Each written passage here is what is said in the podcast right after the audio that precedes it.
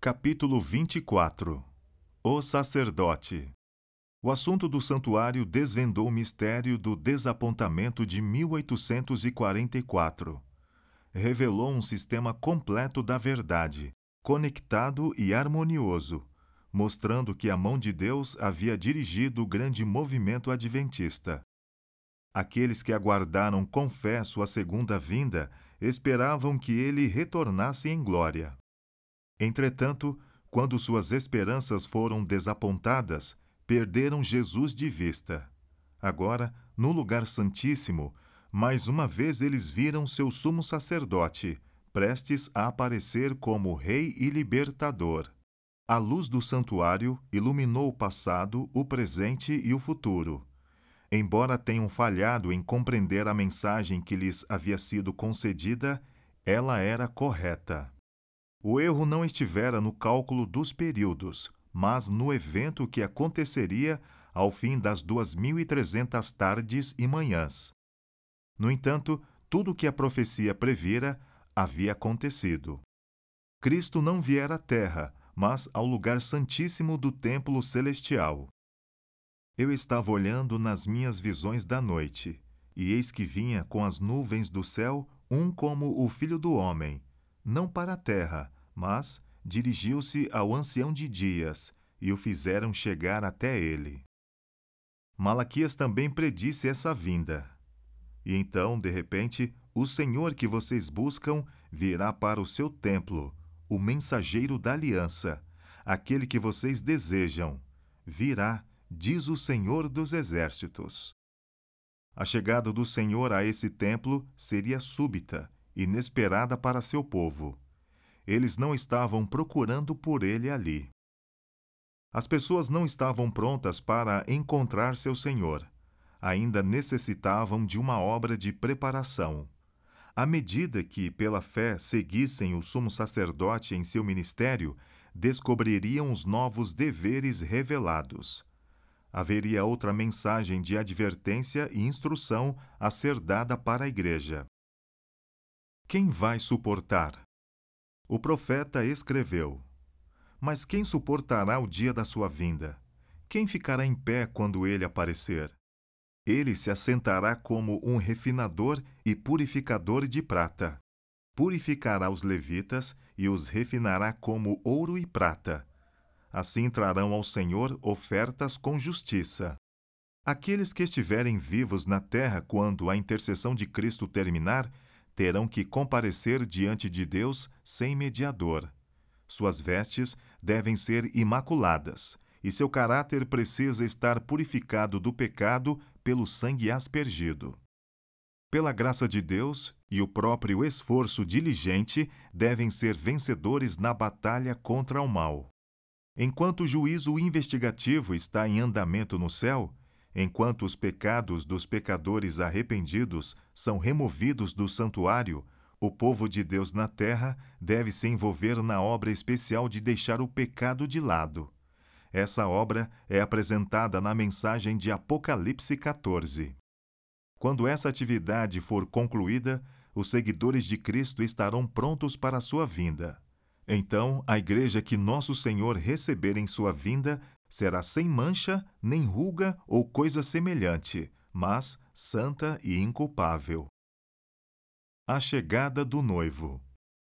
A vinda de Cristo como sumo sacerdote ao lugar santíssimo para a purificação do santuário, a vinda do Filho do Homem ao ancião de dias e a vinda do Senhor a seu templo são o mesmo evento.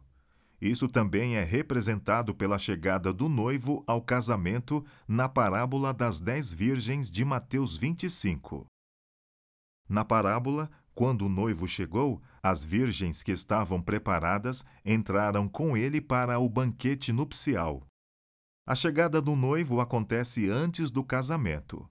O casamento representa o momento em que Cristo recebe seu reino.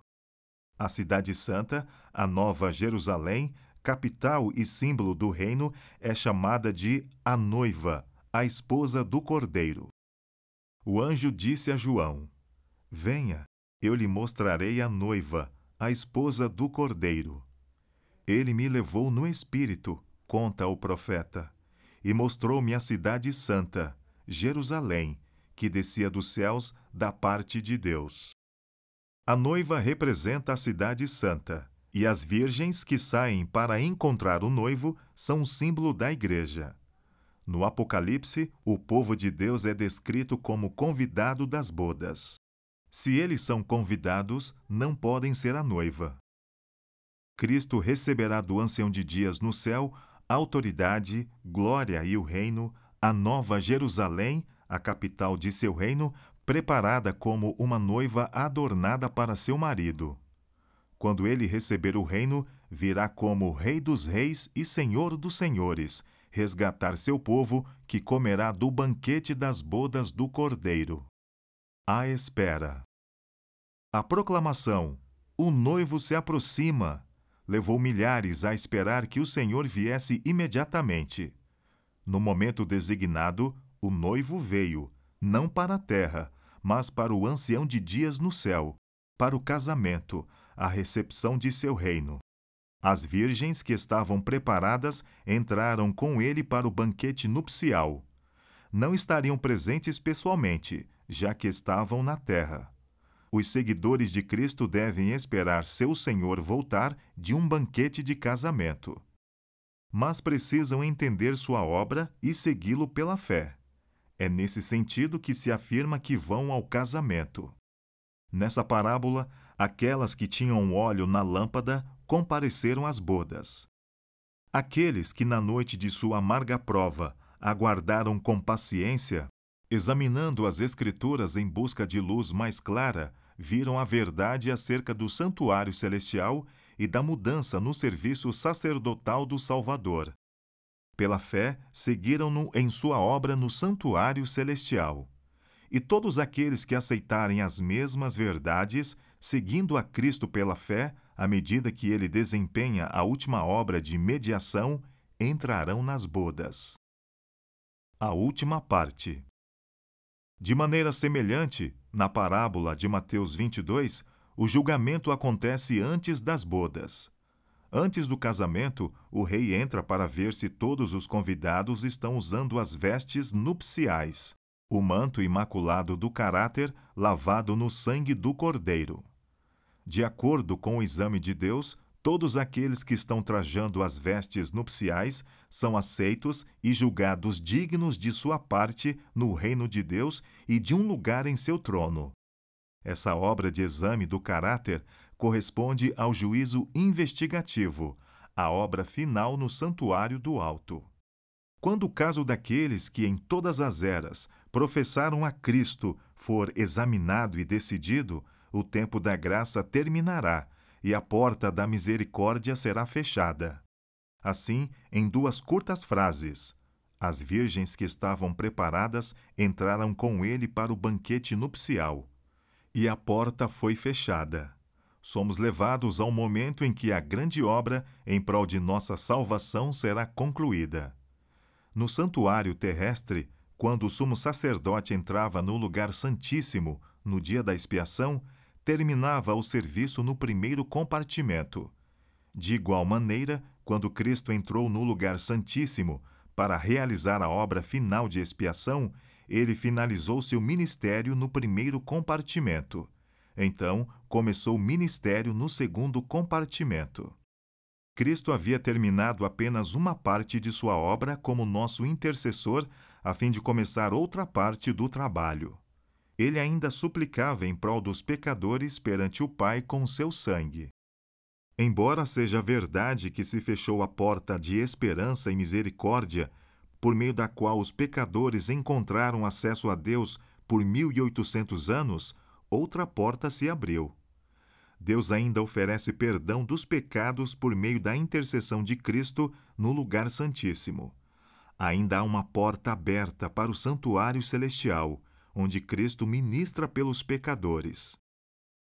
Assim, as pessoas conseguiam entender o significado das seguintes palavras de Cristo em Apocalipse, ditas especialmente para este tempo. Estas são as palavras daquele que é santo e verdadeiro, que tem a chave de Davi. O que ele abre, ninguém pode fechar, e o que ele fecha, ninguém pode abrir.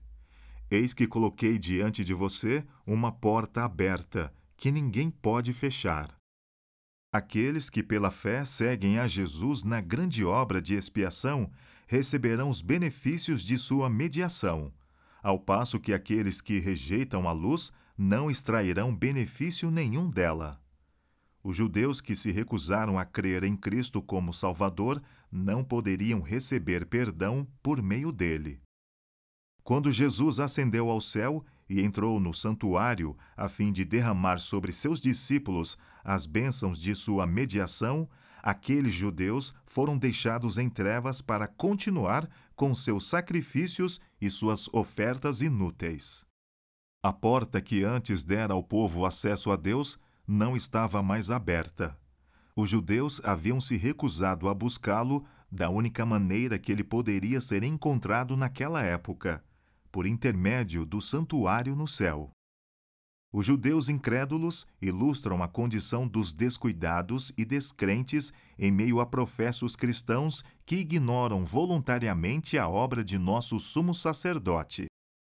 No cerimonial simbólico, quando o sumo sacerdote entrava no lugar santíssimo, todos os israelitas precisavam se reunir em torno do santuário e humilhar o coração perante Deus, a fim de receber perdão dos pecados e não ser eliminado da congregação.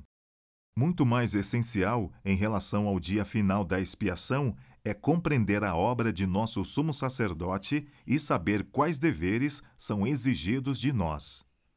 O céu enviou uma mensagem ao mundo nos dias de Noé, e a salvação das pessoas dependiam de como reagiriam à mensagem. Nos tempos de Sodoma, todos, com exceção de Ló, sua esposa e suas duas filhas, foram consumidos pelo fogo mandado do céu. Isso também aconteceu nos dias de Cristo. O Filho de Deus declarou aos judeus incrédulos daquela geração: Eis que a casa de vocês ficará deserta. Olhando para os últimos dias, o mesmo poder infinito exprime preocupação por aqueles que rejeitaram o amor à verdade que os poderia salvar. Por essa razão, Deus lhes envia um poder sedutor, a fim de que creiam na mentira.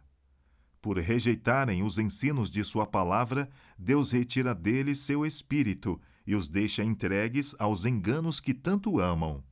Cristo, porém, continua a interceder pela humanidade e Deus dará luz a quem a buscar. A passagem do tempo em 1844 trouxe grande prova àqueles que aceitaram a fé no advento. Seu único alívio foi a luz que lhes dirigiu a mente ao santuário celestial. Enquanto aguardavam e oravam, viram que seu grande sumo sacerdote havia iniciado outra obra de ministração. Seguiram-no pela fé e ele os conduziu a ver também a obra final da Igreja. Receberam uma compreensão mais clara da primeira e segunda mensagens angélicas.